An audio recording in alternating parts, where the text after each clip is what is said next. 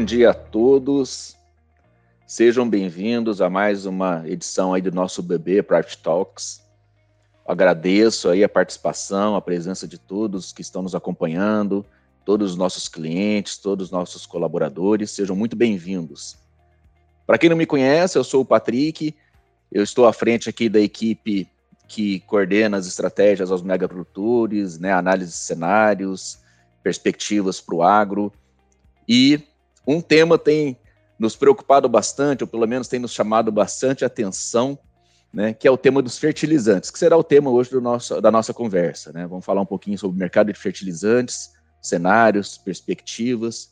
Eu peço que fiquem todos muito à vontade para participar, para mandar suas perguntas, suas considerações, e a gente vai é, colocando elas aqui para a nossa conversa. Para trazer para a gente um pouco desse cenário e trazer mais informações para nós, nós vamos ter hoje aqui a Maísa Romanello. A Maísa é engenheira agrônoma, formada pela Exalc e é especialista em fertilizantes das safras e mercado. Maísa, seja muito bem-vinda. A gente está aqui ansioso por ter várias informações aí sobre o mercado de fertilizantes, sobre as perspectivas. Te agradeço muito aí pela participação. Reforço a todos que fiquem à vontade para enviarem suas perguntas. Para a gente não perder muito tempo, já vou passar aqui a palavra para a Maísa. Maísa, fique à vontade, seja bem-vinda novamente. Bom dia, bom dia a todos, bom dia, Patrick, muito obrigada. É um prazer estar aqui com vocês. Espero que essa manhã possa, então, agregar conhecimentos, a gente possa tirar as principais dúvidas de vocês aí sobre esse mercado, né? Como o Patrick disse, que está gerando bastante preocupações, é bem. Está uh, tá, tá é, tendo bastantes oscilações, então é muito importante nesse momento a gente ter o máximo de informações possíveis e é isso que eu pretendo trazer para vocês hoje. Eu vou mostrar então aqui minha apresentação. Bom, começando então, é, nessa apresentação eu vou falar então principalmente sobre a formação dos preços dos fertilizantes, por que, que eles chegaram né, a atingir patamares recordes, o cenário atual, o que está acontecendo agora no momento, deixa eu só colocar o ponteiro aqui. Uh, e as perspectivas do mercado, né? Então, o que, que é, está acontecendo no momento e o que, que pode acontecer futuramente, trazer essa visão para vocês. Nessa apresentação, então, primeiramente, eu vou fazer uma contextualização do mercado mundial. É importante a gente entender quem são os maiores produtores mundiais de fertilizantes, de quem que a gente importa. Tudo isso é, tem é, influência direta né, nas nossas compras, nos nossos preços internos. Contextualização do mercado brasileiro, então eu vou falar um pouquinho do porquê que a gente é tão, é, a gente importa tanto fertilizante, por que a gente não tem uma produção nacional significativa. A formação e evolução dos preços, então eu vou dar todo o panorama de tudo que aconteceu para esses preços chegarem a patamares recordes e quais fatores né, que influenciam na formação dos preços dos fertilizantes. O cenário atual, então o que está acontecendo agora no momento com os preços. Os impactos na produção agrícola, vou falar um pouquinho sobre os custos de produção, a influência dos fertilizantes nos custos de produção e também sobre as relações de troca e as perspectivas para as próximas semanas.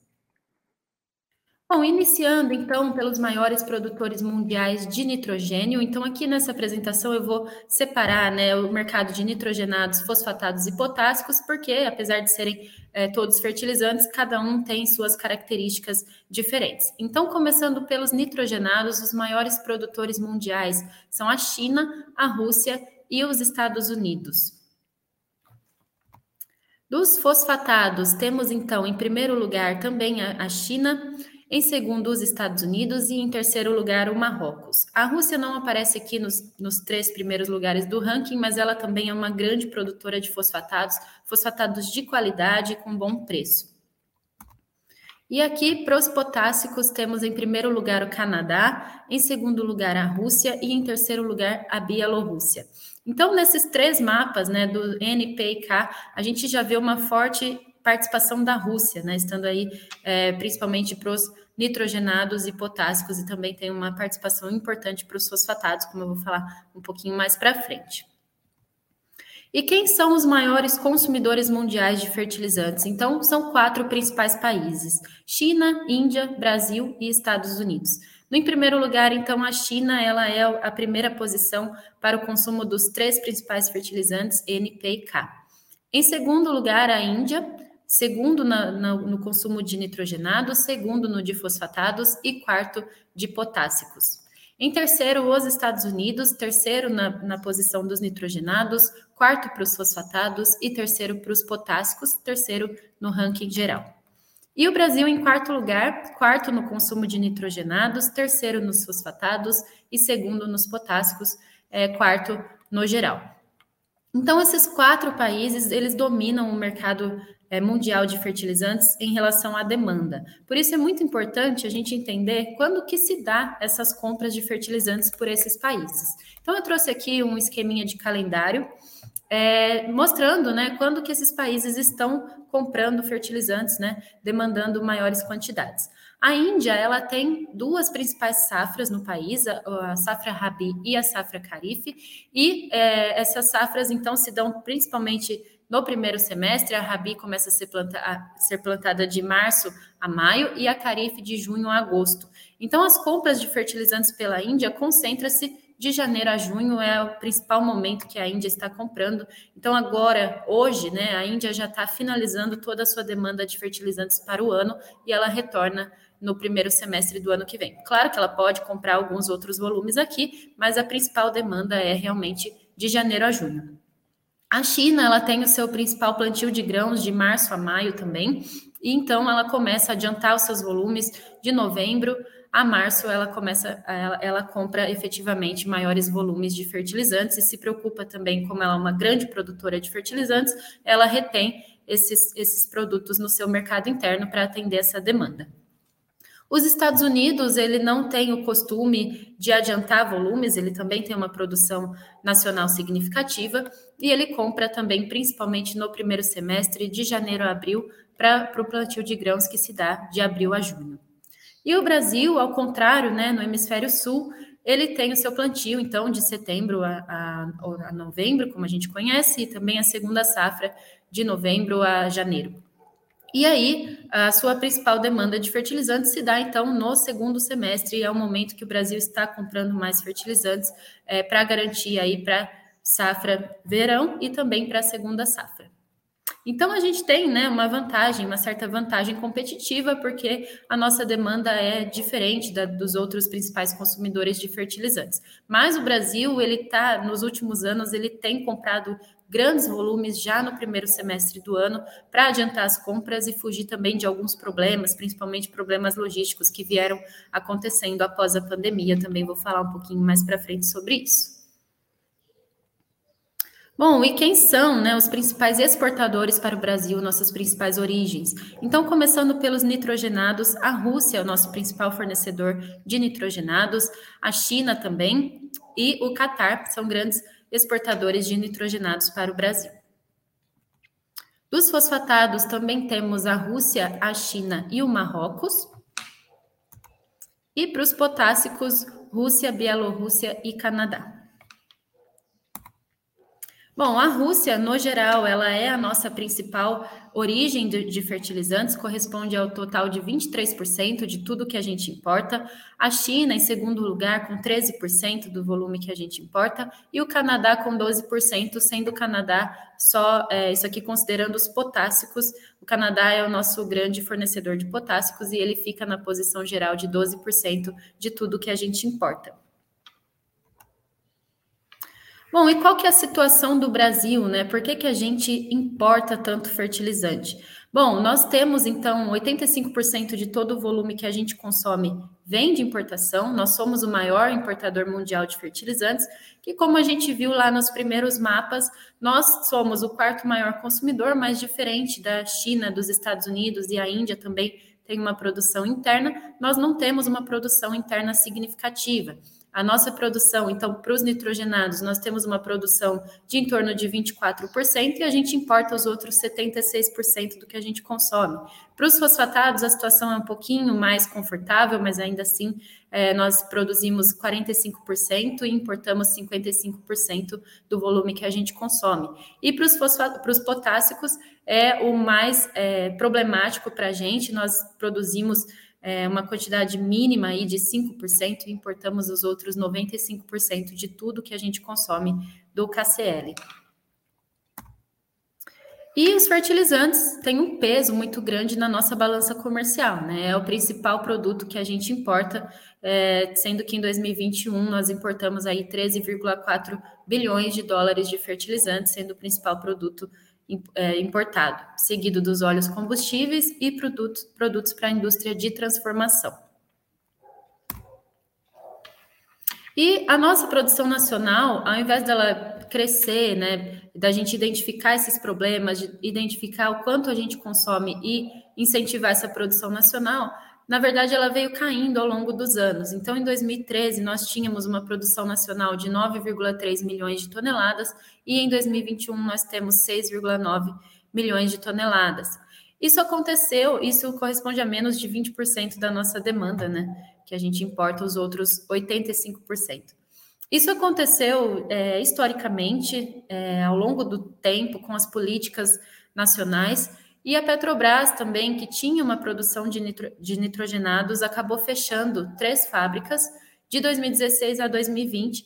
Isso porque ela não tinha incentivos para produzir nitrogenados, para continuar no setor de fertilizantes, enquanto era mais barato e mais fácil a gente importar esses fertilizantes que tinham um custo menor é, para importar do que para produzir nacionalmente. Então, é uma questão realmente de falta de incentivo no setor no país e outros fatores que eu vou falar mais adiante. Então, aqui, por que nós somos tão dependentes por importação? Primeiramente, a gente também não teve investimento em infraestrutura. Então, por exemplo, a nossa matriz energética é, não é, é do gás natural, como, por exemplo, ocorre na Europa e nos Estados Unidos. Eles possuem gasodutos para produção é, tanto de energia, como também a matéria-prima para os nitrogenados é o gás natural. Então, para eles é de fácil acesso esse gás natural para produzir os fertilizantes nitrogenados. Nós não temos isso no Brasil. É, então, custos com instalação, para obtenção de matérias-primas, produção, escoamento também, né, diversos problemas logísticos no país. Falta de incentivos, incentivos fiscais, impostos muito elevados, tudo isso é, prejudica né, a atração de investidores para o setor. Necessidade de estudos e pesquisas, então é muito importante né, para o Brasil é, fazer esse mapeamento dos nossos solos, identificar onde que a gente possui minas para exploração desses fertilizantes. Legislação e burocracia, então, para Petrobras vender essas, essas fábricas que estão paradas, é tudo muito lento, processos muito burocráticos, enquanto isso a gente fica estagnado sem aumentar essa produção. E claro, a nossa demanda, né? Nossa demanda é gigantesca, então a gente não vai ver o Brasil sendo autossuficiente em fertilizantes, mesmo que a gente tenha um aumento na produção nacional. Isso não vai acontecer porque a nossa demanda para a produção é, agrícola é realmente muito grande. E o que tem sido feito né, para reduzir essa nossa dependência por importações, é, diminuir esse problema, porque a gente acaba ficando refém né, de tudo que acontece no mercado internacional. É, foi lançado agora no início desse ano o Plano Nacional de Fertilizantes, que é um projeto de longo prazo, até porque tudo realmente é muito demorado, até você construir uma nova fábrica de fertilizantes, isso leva mais de cinco anos no mínimo.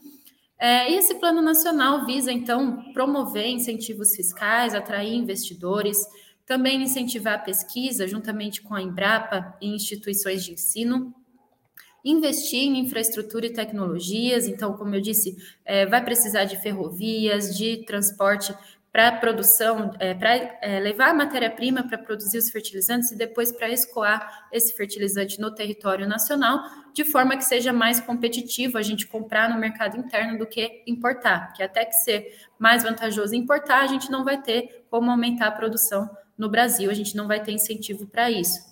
É, desburocratizar, então, e agilizar esses projetos, e também esse plano nacional visa incentivar o uso de outras tecnologias, como bioinsumos, para poder reduzir, então, um pouco o uso dos fertilizantes minerais que a gente conhece. Bom, agora falando um pouco sobre os preços, né? Como eu disse, essa dependência por importações nos torna reféns de tudo que acontece no mercado internacional. Então, um fato que acontece uh, lá no Canadá vai influenciar diretamente a nossa importação de potássicos e, consequentemente, nos preços. E foi por isso que os preços subiram tanto, porque realmente aconteceram diversos fatores em diversos países que levaram os preços a subir. Primeiramente, começando pela pandemia em 2020, o que, que aconteceu, né? A demanda caiu para todos os setores, basicamente, Uh, e aí ocorreu queda no preço dos fertilizantes em 2020. Também queda no preço das matérias-primas, então o enxofre, por exemplo, que é um, uma matéria-prima não só para a produção de fosfatados, mas também para diversos fatores industriais. A indústria paralisando com menor demanda teve uma queda nesses preços. Uh, queda de demanda, então, não só para as matérias-primas, mas também para os fertilizantes, né? E começou a ter os atrasos logísticos que foram aumentando os custos de frete. Já, é, já no pós-pandemia, no início de 2000, pós-pandemia não, né? Que a gente teve o início da pandemia em 2020. Em 2021, as commodities agrícolas a gente continuou produzindo, né? Ninguém parou de se alimentar, felizmente. Uh, e a boa relação de troca das commodities com os fertilizantes levou a um aumento da demanda. Então, o preço dos fertilizantes estava mais baixo e as commodities agrícolas continuou as suas vendas, suas exportações Dólar mais alto também favoreceu a exportação de grãos, e isso levou a uma boa relação de troca, principalmente dos grãos para os fertilizantes, e ocorreu uma demanda muito forte, muito grande por fertilizantes nesse momento, em 2021. Enquanto isso, né, a indústria se recuperava de menores taxas de operação. Então, lockdowns, uh, atrasos logísticos, custos de matérias-primas começou a se recuperar em 2021 então, tudo isso levou as, as indústrias de fertilizantes a reduzirem suas taxas de operação. Enquanto isso, a boa relação de troca incentivando a demanda. Foi aí que começou a ter um desequilíbrio entre menor oferta e maior demanda. Além da pandemia, dos lockdowns, desses problemas é, que foram gerados pela pandemia, Ocorreram também questões climáticas, por exemplo, teve furacão nos Estados Unidos no início de 2021, que fez com que a Mosaic e outras indústrias de fertilizantes tivessem que ser paralisadas por um tempo. Depois também teve enchentes na, na China, que também levou a problemas nas taxas de operação das indústrias. E tudo isso foi levando, então, ao aumento do preço das matérias-primas, enquanto o mercado se recuperava e a demanda voltava a todo vapor. E além né, da pandemia e de questões climáticas, a gente teve questões políticas. Então, tivemos taxações dos Estados Unidos para proteger o seu mercado interno, sua produção é, interna de fertilizantes, impôs taxações para as exportações, para as importações de fosfatados é, do Marrocos, da Arábia Saudita cotas, então a China e a Rússia também para protege, proteger o seu mercado interno, vendo esse aumento nos preços, diminuiu as suas taxas de exportação, limitou essas exportações. Sanções, né? Então a gente vê a Bielorrússia, grande produtora de potássicos, terceira maior produtora de potássicos, grande fornecedora para o Brasil, teve questões políticas, é, em que a União Europeia e os Estados Unidos impuseram san, é, severas sanções para o país, então a Bielorrússia não está conseguindo exportar todo o seu potássio, vender esse potássio para a gente, para outros países. Tudo isso levou a um aumento de preço dos potássicos muito alto, e agora, né, para completar, a gente teve essa guerra na Rússia, que é um grande fornecedor mundial de fertilizantes. Então, tudo isso foram todos esses diversos fatores que levaram ao aumento dos preços dos fertilizantes. Bom, para a gente ter uma ideia né, do que aconteceu, então, primeiramente, essa boa relação de troca com as commodities agrícolas em 2021, após essa queda nos preços dos fertilizantes em 2020, impulsionou a demanda. A gente vê aqui, né, por exemplo, para o MAP em 2020, preços mais baixos, e aí, rapidamente, no início de 2021, 2022, uma explosão nos preços, justamente porque a demanda foi muito elevada, enquanto a oferta ainda tinha diversos problemas, diversas restrições. Bom, então, né, comparando, aqui está de abril a abril, é, o MAP subiu 142%, o KCL 210% e a ureia 82%. Então, foi um aumento realmente muito alto. A gente não tinha é, visto uma situação dessa historicamente. A última vez que aconteceu algo parecido foi em 2008, quando ocorreu rompimentos também de oferta. Mas essa situação, é, essa a gente chama de tempestade perfeita, né? Quando são diversos fatores trazendo essa situação. Bom, agora falando um pouco, né? Impossível a gente não falar sobre o conflito entre Rússia e Ucrânia. Eu vou trazer aqui um pouco do panorama, como que isso impactou nos fertilizantes. Então, para os nitrogenados, primeiramente o contexto, né? A Rússia é o segundo maior produtor de nitrogenados do mundo e grande fornecedor de gás natural para a Europa. Então, o impacto, o principal impacto do conflito, logo que explodiu a guerra, foi um encarecimento do custo de produção dos nitrogenados por conta do gás natural, ficou com muitas incertezas em relação ao fornecimento de gás natural. Uh, e menor oferta, claro, da Rússia. Como consequência, aumento dos preços dos nitrogenados, principalmente da ureia, dificuldades de encontrar produtos disponíveis no mercado, principalmente o nitrato de amônio, que a Rússia já vinha restringindo as exportações. Para os fosfatados, então a Rússia é um importante fornecedor para o Brasil, possui grandes empresas, é, e a consequência, né, o impacto do conflito foi uma menor oferta, aumento também dos custos de produção é, do fertilizante por conta dos aumentos nos custos das matérias-primas. E, como consequência, a necessidade do Brasil e dos outros importadores de buscar outros fornecedores e competir com volumes com outros grandes consumidores. E isso levando a preços elevados. Para os potássicos, né? Então a Rússia, segundo maior produtor de potássicos do mundo, e a Rússia, ela seria um meio de driblar essas sanções da Bielorrússia. Ela poderia comprar o potássio da Bielorrússia e revender por mais que tivesse um custo a mais aí, um adicional nos preços, a gente não teria tanta falta de oferta dos potássicos da Bielorrússia. E aí, quando a Rússia se envolve numa guerra, ela não consegue ajudar a Bielorrússia, porque ela está com problemas ainda maiores. Então, isso, no, é, no início da guerra, gerou aí um desfalque de 40% no fornecimento mundial de potássicos, sendo 20% da Rússia e 20% da Bielorrússia. Como consequência, então, menor oferta de potássicos no mundo, autonomia do Canadá, que é um grande produtor mundial de potássicos, né? O mercado de potássicos ele é bem restrito, ele realmente fica na mão desses três países e com isso os preços se elevaram. No geral, né, Rússia, grande fornecedor global de fertilizantes, produtos de alta qualidade e preços competitivos, severas sanções, então a Rússia começou a sofrer, sofrer sanções, principalmente de bancos, e isso trouxe incertezas na economia global. Como, como impacto, né, dificuldades para negociar com o país, atrasos logísticos, aconteceram alguns atrasos ali na região do Báltico, incertezas quanto à continuidade da oferta. E consequências, né, aumento nos preços das matérias-primas, carvão, gás natural, uh, petróleo, e aumento significativo nos preços dos fertilizantes.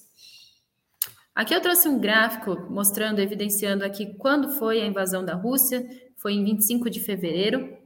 E aqui para o MAP a gente vê um salto nos preços, né? Rapidamente. O MAP ainda é um pouco mais lento, mas logo depois do conflito, o MAP foi em escalada até atingir um preço recorde aqui em abril de 2022. Uh, ah, comparando o preço atual com o preço no ano passado, o MAP está a 173 mais caro. Ele já vinha né, mais caro, como eu disse, pelos fatores da pandemia, de questões climáticas em, 2020, em 2021, no final de 2021, então estava em torno de 800 dólares, e assim que ocorreu a invasão russa, os preços atingiram aí o patamar recorde de 1.300 dólares, e agora está em 1.060 dólares. Para a ureia aqui, ela vinha também, a ureia é mais volátil, então ela sobe muito rápido, mas ela também cai muito rápido. Então ela vinha também em escalada desde o final de 2021, atingiu um preço recorde aqui de 880 dólares é, em dezembro de 2021. Aí depois o mercado começou a se estabilizar, a gente é, veio tendo uma queda nos preços da ureia, até por conta de uma menor demanda, né? Porque os preços não, não tinha como sustentar esses altos preços. E aí veio a invasão russa, e aí toda essa questão do gás natural muito elevado e também a menor oferta da, dos nitrogenados da Rússia fez com que os preços da ureia subissem novamente, atingissem novos recordes aqui, chegando a 920 dólares por tonelada em abril. E agora a ureia vem em queda. Uh, eu vou comentar um pouquinho mais para frente por que a ureia está caindo novamente no mercado. Bom, mas apesar das dificuldades né, de oferta, os preços é, caíram diante da baixa demanda e começou a ter uma reorganização do mercado. Então, a gente já tem meses de guerra e esses preços tão elevados não foram sustentados, não tinha como a demanda absorver esses altos preços. É, além disso, o Brasil recorreu à diplomacia dos fertilizantes. Então, diante de todas as incertezas desse conflito da Rússia, o Brasil foi com seus ministros, ministro da Agricultura e também o presidente, foram a esses países produtores. Então, foi para o Marrocos, foi para a Arábia Saudita, foi para o Canadá, para garantir né, que esses países continuassem fornecendo fertilizantes para a gente, que eles pudessem aumentar esse fornecimento para a gente, priorizar o mercado brasileiro. Isso foi fundamental para acalmar um pouco os ânimos, né, de que iria faltar fertilizantes. Foi realmente uma questão bem diplomática, mas que foi muito positiva, realmente para acalmar os ânimos e falar, garantir que a gente ia ter fertilizantes para a safra 22/23. É, e os volumes da Rússia continuaram chegando. Então, apesar de todos esses problemas, é, teve uma grande pressão também da ONU e da FAO para que não fossem impostas sanções no setor de alimentos e de produção de alimentos, né? Para que não, não fosse usado isso como arma de guerra, porque poderia trazer muita insegurança alimentar e outros problemas ainda maiores, né? Além da inflação que já vem ocorrendo no mundo todo. Então, é, a Rússia pôde continuar exportando fertilizantes para o Brasil e para o mundo, e esses volumes continuaram chegando. Então, é, a gente continua importando, vou mostrar também dados de importação, e não há mais risco de falta de produto para a safra 22-23, e eu diria já também que não há risco para a safrinha. A gente realmente conseguiu importar, os volumes da Rússia estão chegando. E menor demanda, né, diante dos altos patamares de preço, contribuiu então para um reequilíbrio, né? Esse reequilíbrio está ocorrendo, vai ser de forma gradual, porque foram realmente muitos fatores que levaram os preços a ficarem mais altos, mas os preços é, estão agora, neste momento, em queda no mercado. Ah, o que acontece, né? Quem esperou esses preços caírem, esperaram é, para comprar fertilizante mais próximo do plantio, é, está feliz agora, né? Porque os preços realmente começaram a cair, mas tem que tomar cuidado para não esperar tanto, para não é, comprar realmente muito em cima da hora do plantio, ficar realmente esperando essa queda nos preços. Primeiro, porque a gente ainda vai ter muita oscilação do dólar, né? E também por conta de questões dos atrasos e competição interna por volumes. Se todo mundo ficar esperando ali próximo ao plantio, vai todo mundo nesse mercado buscar, e aí no desespero esses preços podem aumentar internamente aqui no Brasil. Bom, olhando agora então para as importações, o Brasil importou 12% a mais no acumulado de janeiro a maio em relação a 2021. Então ocorreu um adiantamento nas compras, né? Então, diante dos rumores de conflito já logo no início de fevereiro, eh, os países importadores começaram essa movimentação para garantir esses volumes. O Brasil foi rapidamente ao mercado garantir esses volumes, mesmo que a preços mais altos, mas para realmente a gente ter esses volumes chegando no Brasil. Então, a gente teve um aumento nas importações brasileiras no início de 2022. Uh, e isso tudo, né, com um gasto na, na, nossa balança comercial muito elevado, porque além de ter aumentado o volume de compra no primeiro trimestre, no primeiro, nos primeiros meses do ano, os preços estavam mais de 100% mais altos. Então, a gente teve, a gente está tendo agora um gasto recorde com fertilizantes na nossa balança comercial. De janeiro a maio, nós é, tivemos aí um aumento de 178% em relação ao ano passado, um gasto de 6,1 bilhões de dólares, né? Sendo que no mesmo período do ano passado era em torno de 3 bilhões de dólares, então um aumento aí de 6 bilhões é, comparado ao ano passado. Então é um gasto muito grande com essas importações de fertilizantes, justamente por conta do maior volume, mas principalmente por conta do maior preço, né? E olhando o histórico de importação para os principais produtos, então a ureia é, no acumulado de 2022 teve uma queda em relação ao acumulado de 2021 de 40%. O nitrato de amônio, a Rússia realmente restringiu suas exportações de nitrato de amônio e a gente compra 100% da Rússia, então a gente não está conseguindo comprar nitrato de amônio. Quem for procurar no mercado não vai encontrar nitrato de amônio. O sulfato de amônio teve uma redução de 25%, isso relacionado principalmente aos preços. É, MAP teve um aumento de 10% nas importações, o TSP um aumento de 33%, o SSP um aumento de 94%. Então a gente vê né, é, fontes de fósforo menos concentradas e que possuem um preço menor, aumentando né, as importações justamente para substituir um pouco do MAP, que é um pouco mais caro.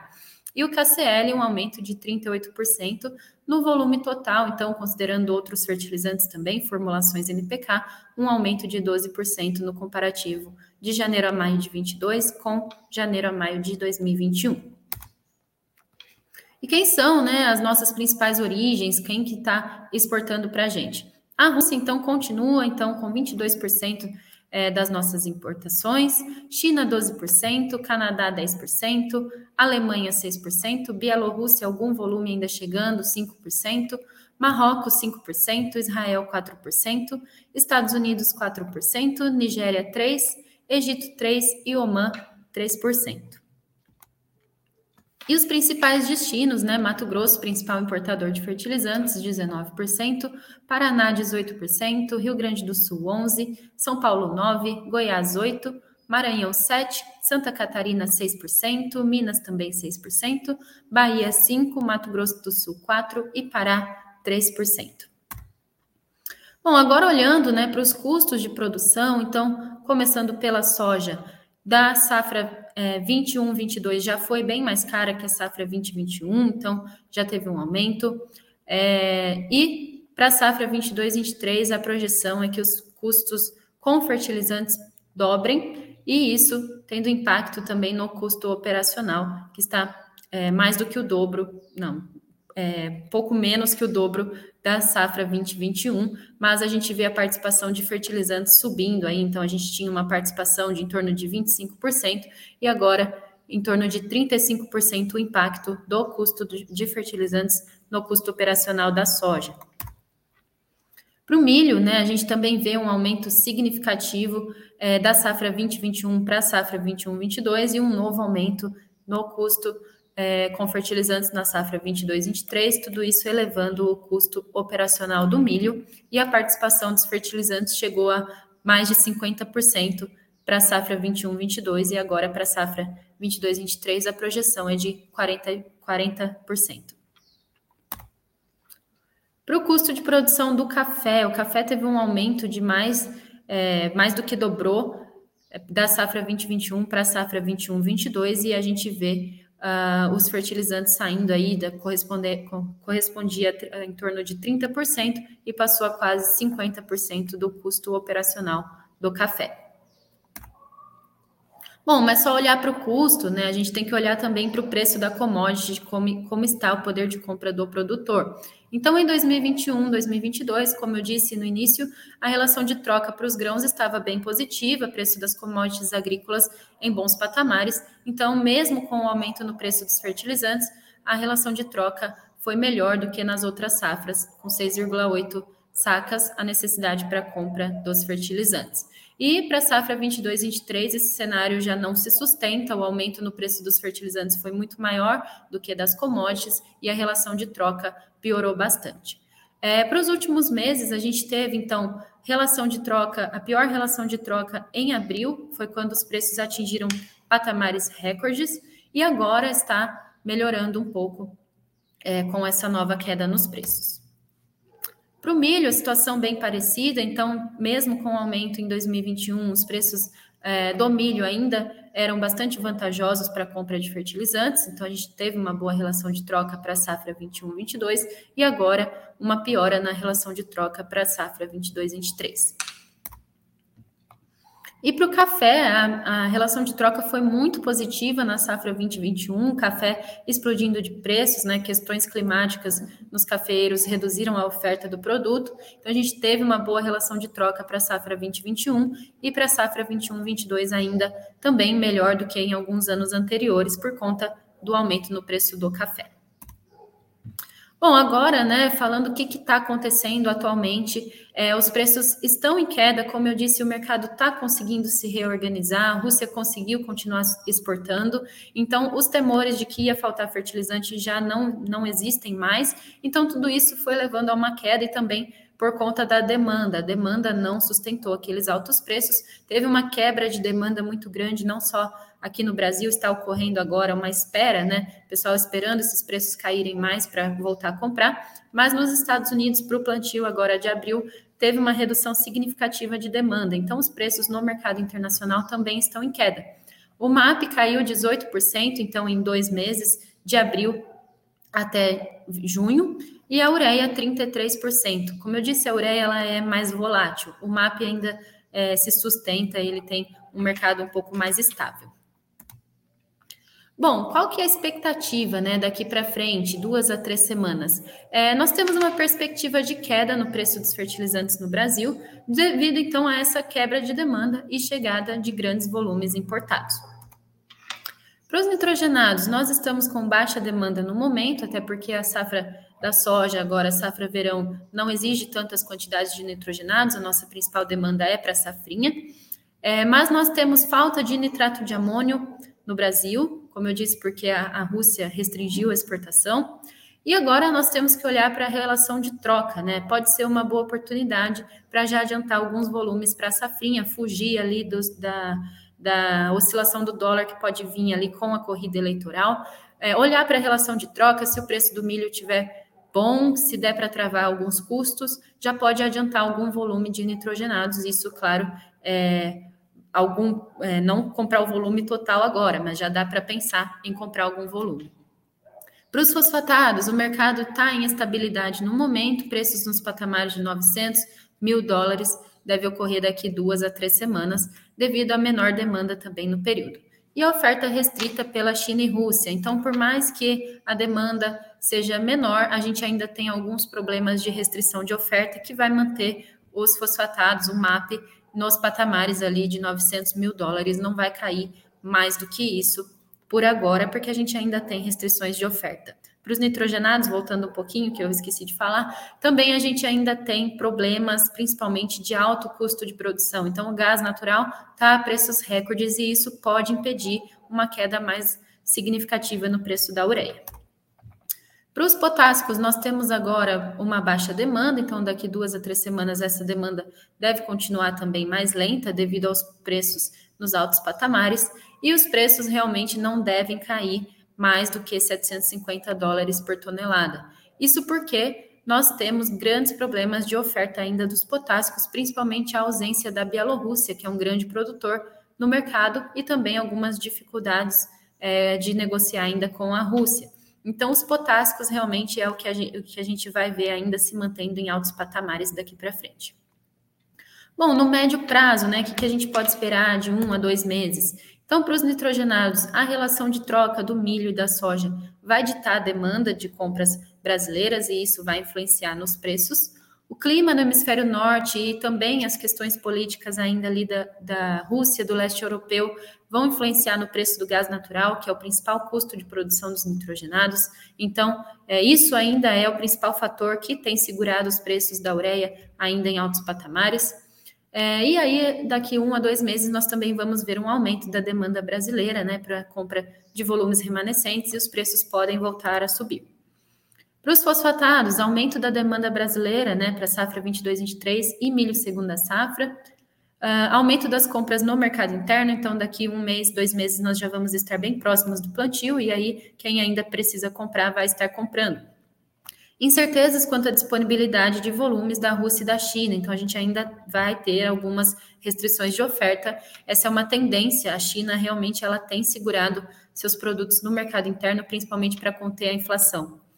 É, e possível troca né, de produtos mais concentrados, né, o MAP, por exemplo, que é mais caro, mais concentrado no teor de fósforo, por produtos menos concentrados, a gente vai ter, então, é, essa troca né, para a safra 22-23, é, por conta realmente de tentar reduzir os custos com adubação, por super simples, então, que é um produto mais barato. Os potássicos, a gente tem menores preocupações com a falta do produto, ele era o principal produto que a gente temia que a Rússia fosse deixar de exportar, e aí sim a gente ia ter um desfalque muito grande, mas isso não ocorreu. É, a demanda brasileira guiada pelos preços das commodities agrícolas, então, uma valorização nos preços dos grãos pode levar a uma maior demanda de potássicos, e isso mantendo os preços em altos patamares, e do contrário, os preços podem vir cair é, caso a demanda realmente seja mais baixa. mas ainda naqueles patamares, como eu disse, não tem como o KCL cair muito, justamente porque ainda tem ausência da Bielorrússia na oferta, isso tudo impedindo uma queda nos preços. Bom, longo prazo, três a quatro meses, o que, que, pode acontecer? Né? A relação de troca vai ser o principal fator de demanda e os fatores de oferta influenciando. E isso pode trazer um, um possível re reequilíbrio no mercado depois de tanto tempo de guerra. Realmente o mercado vai tentar se restabilizar. Uh, mas daqui três a quatro meses temos oscilações do dólar, né, conforme a corrida eleitoral brasileira, a situação econômica também, não só do Brasil, mas de outros países do mundo, tem preocupado, principalmente a inflação. É, prolongamento do conflito entre Rússia e, e Ucrânia, então o mercado vai se reorganizar. Questões logísticas na China, né? Então, a China ainda teve lockdowns em maio que prejudicou, trouxe atrasos, mas agora, daqui para frente, é esperado que essa situação melhore. Isso pode trazer uma redução nos custos do frete marítimo e o preço das commodities agrícolas e relação de troca, então, ditando o comportamento da demanda brasileira. O preço dos grãos vai ser o que vai influenciar o tamanho das nossas compras de fertilizantes.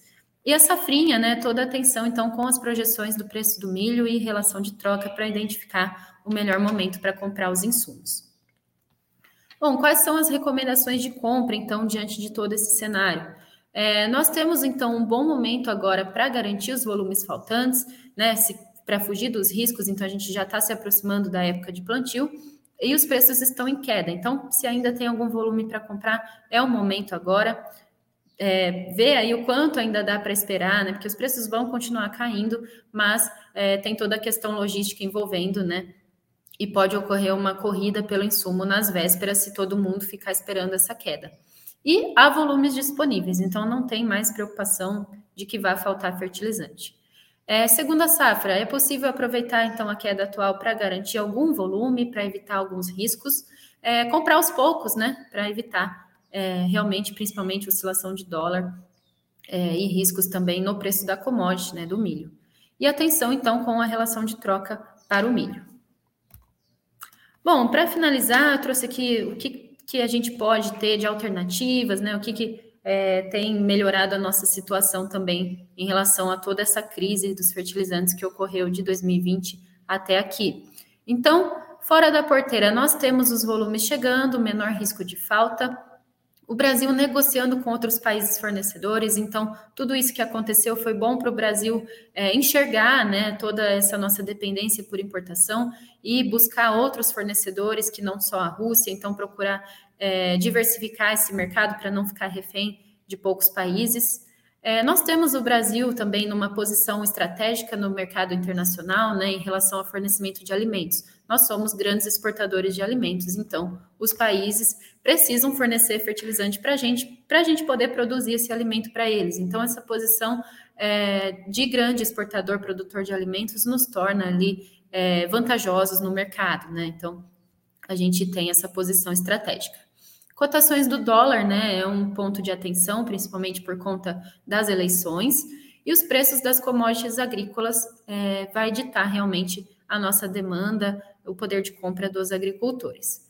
Bom, dentro da porteira, o que, a gente pode fazer, né? O que, que o produtor pode fazer? É, análise de solo nunca foi tão vantajoso, né? Ela tem um baixo custo e com o preço do fertilizante é muito importante a gente fazer uma análise de solo, investir nela com uma correta metodologia de coleta para realmente identificar o quanto de fertilizante esses solos precisam e tentar reduzir ao máximo a aplicação desnecessária né, do produto que está tão caro. Usar também outras tecnologias, né, adubação verde, adubação orgânica, bioinsumos para claro, né, com a ajuda de um agrônomo, com uh, as, a identificação correta do solo, ver quais dessas alternativas podem auxiliar, podem ajudar numa redução aí uh, das aplicações do fertilizante mineral. Estar atento a fazer cotações, né, procurar fornecedores confiáveis também é um ponto importante, porque os fertilizantes é, viraram é, uma moeda especulativa, né? Então tem muita gente aí que importou fertilizante, está revendendo, mas a gente não sabe é, se esse produto realmente é confiável, se a entrega desse produto é confiável. Então, é muito importante a gente fazer cotações e procurar fornecedores confiáveis para essa compra de fertilizantes.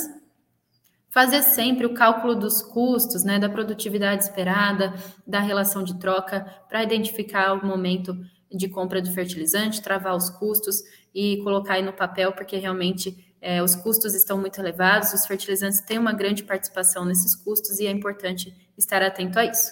E contratos e garantias com fornecedores, como eu disse, procurar fornecedores confiáveis. Bom, era essa a mensagem que eu tinha para passar para vocês. Espero que tenha sido proveitosa e fico agora aberta a tirar as dúvidas. Perfeito, Maísa. Ótima apresentação, muito didática. Creio que nem sobraram muitas dúvidas, mas a gente tem bastante pergunta aqui que eu vou tentar consolidar em algumas, mas assim, muito didática mesmo a apresentação, bem esclarecedora. É, uma, uma, algumas questões chegaram aqui em relação à questão da logística de distribuição. Então, tudo bem, haveria uma menor preocupação com o fornecimento, né? Então, a gente não precisaria se preocupar tanto. Mas como que está essa logística? Esse, esse produto já está internalizado, ainda depende muito dos portos. Os portos vão estão em condições hoje de receber isso com, com velocidade, com agilidade. E haveria algum problema eventualmente na distribuição para chegar no produtor mesmo esses fertilizantes? Olha, o que aconteceu com esse grande volume que a gente importou no primeiro trimestre? Uh, ocorreu, os portos estão com seus estoques muito altos, muito abastecidos, e se esse volume de fertilizante continuar chegando dessa forma, né? Se a gente, é, claro que agora com esse adiantamento das, das importações, é provável que os próximos meses tenham volumes menores. Mas os portos estão muito abastecidos, então o que eles vão tentar fazer é escoar esse produto o mais rápido possível, porque até eles têm que pagar todo o armazenamento nos portos, tudo isso tem um custo muito alto. E se continuar chegando volumes de fertilizantes, aí a gente pode, muito altos, a gente pode ter um atraso pro desembarque nos portos. Então tem duas situações, né? A importação e depois a distribuição para os produtores. Essa distribuição tende a ser mais rápida agora, porque os estoques estão muito cheios nos portos, então eles vão tentar escoar esse produto o mais rápido possível. Mas é, a chegada de novos volumes muito altos de fertilizantes pode ter um atraso no desembarque, porque esses portos realmente estão muito lotados. Não sei se deu para sanar a dúvida. Deu sim, deu sim. Outra é, questão, também para completar, Pode é falar, a questão do frete rodoviário, né? A gente está tendo um aumento muito grande no petróleo, nos combustíveis, então a gente terá um preço de frete muito mais alto nesse ano também. Perfeito, legal. É, teve algumas perguntas aqui também, mas uh, se você poderia falar um pouquinho mais, uh, o Pedro né, até nos perguntou aqui sobre o KCL, que ainda está bem fora do mercado, né? Hoje ainda estaria acima aí de mil, mil reais. É, tem alguma perspectiva desses preços de fertilizantes, não só do KCL, mas é, é, dos demais, voltarem a um patamar é, antes dessa, de, dessa crise ou não? A tendência é que eles se mantenham ainda num patamar mais elevado por um bom tempo. O KCL ele ainda vai se manter por um bom tempo, porque, como eu disse, é um mercado muito restrito. Ele fica realmente na mão de Rússia, Bielorrússia e Canadá, e a Bielorrússia está ausente do mercado por conta das sanções. Então, o KCL, mesmo que tenha uma baixa demanda, ele ainda é, vai continuar com esse problema de oferta. Essas sanções da Bielorrússia devem permanecer por muitos anos, né? E até que não haja um aumento na produção do Canadá, da Rússia e até uma normalização ainda melhor dessa situação da Rússia, o KCL realmente vai se manter em altos patamares. Os outros fertilizantes, a gente não vai ver os patamares de 2020, né? Que, como eu disse, teve queda nos preços em 2020. Então, aqueles preços a gente não vai ver é, tão cedo, né? E esses preços realmente eles devem se manter ainda um pouco mais elevados do que em anos anteriores, justamente porque mesmo que a demanda, que haja uma quebra de demanda, é, tem ainda diversos problemas de restrição de oferta, como essas cotas da Rússia, da China, tudo isso ainda mantém é, esses preços, né, essa oferta ainda restrita. E torcer para que não haja nada de novo, né, nenhuma outra grande questão, né, por exemplo, algum problema no Canadá, aí sim o KCL vai piorar ainda mais. É, mas realmente esses preços eles estão se estabilizando agora. A ureia está caindo mais rapidamente, como eu disse, ela é mais volátil. É, então está tendo um alívio, mas voltar para patamares, por exemplo, a ureia de 200 dólares, a gente ainda não vai ver isso. A gente ainda vai ver ela ali em 500 dólares, preços ainda bem acima do que em anos anteriores. Ok. É, tem muitos clientes nossos que têm, inclusive, investido na produção de biofertilizantes, né? É, como que você vê esse mercado hoje? Você acha que é um mercado muito de nicho ainda ou não? A gente tem ainda uma boa perspectiva aí para essa demanda aí dessa produção interna de biofertilizantes. Como que você vê esse mercado? Bom, com tudo isso que aconteceu, com toda essa crise de, é, dos fertilizantes de oferta, todas essas incertezas, né, envolvendo aí se ia faltar ou não fertilizantes, tudo isso levou a um incentivo, né, de outras alternativas. Essa produção de biofertilizantes, com certeza, é uma tendência que nos próximos anos é, vai ser muito impulsionada, é realmente uma grande tendência para o mercado, para o agronegócio brasileiro. Eu acredito que também novas pesquisas e estudos vão levar também os produtores a ter mais conhecimento, porque muitos não têm, né? Está acostumado a comprar o fertilizante mineral, utilizar e pronto. Então, acredito que está sendo disseminado essa nova informação, né? É algo que é, é uma grande tendência e eu acredito que vai sim crescer bastante no mercado brasileiro, né? Mas para isso também a gente precisa pensar também em questão logística, né? Porque os bioinsumos às vezes ficam muito restritos a uma região ali produtora e não consegue chegar a outros mercados, a difundir, né? Então, acho que precisa dessa difusão realmente para atender ao mercado que está realmente em crescimento. Ok. A gente teve uma pergunta aqui também, um pouco nessa linha de, de, de, tecnologia, mas em relação à questão do uso da agricultura de precisão. Você tem alguma ideia hoje do percentual de produtores que já usam a agricultura de precisão para aplicação de fertilizante, ou como que está, é, é, é digamos, a disseminação dessa tecnologia para uma melhor otimização do uso? Como que você vê aí a, é, é, esse avanço dentro do agro em relação ao uso da agricultura de precisão? Bom, eu não vou ter agora um número exato, tá, de quantos por cento, mas a agricultura de precisão é uma ótima alternativa também para driblar esses altos custos, né? Então, como eu disse, é, análise de solo precisas e também a, a, a aplicação correta desses fertilizantes nunca foi tão vantajoso. Então, quem já utiliza da agricultura de precisão, e acredito que está tendo incentivo para quem não usa começar a utilizar, é muito vantajoso para ter as aplicações corretas, quantidades corretas de fertilizantes em cada talhão, tudo isso é bastante vantajoso agora nesse momento de preços muito elevados e, claro, também se tornando uma grande tendência aí para os próximos anos. Legal, legal.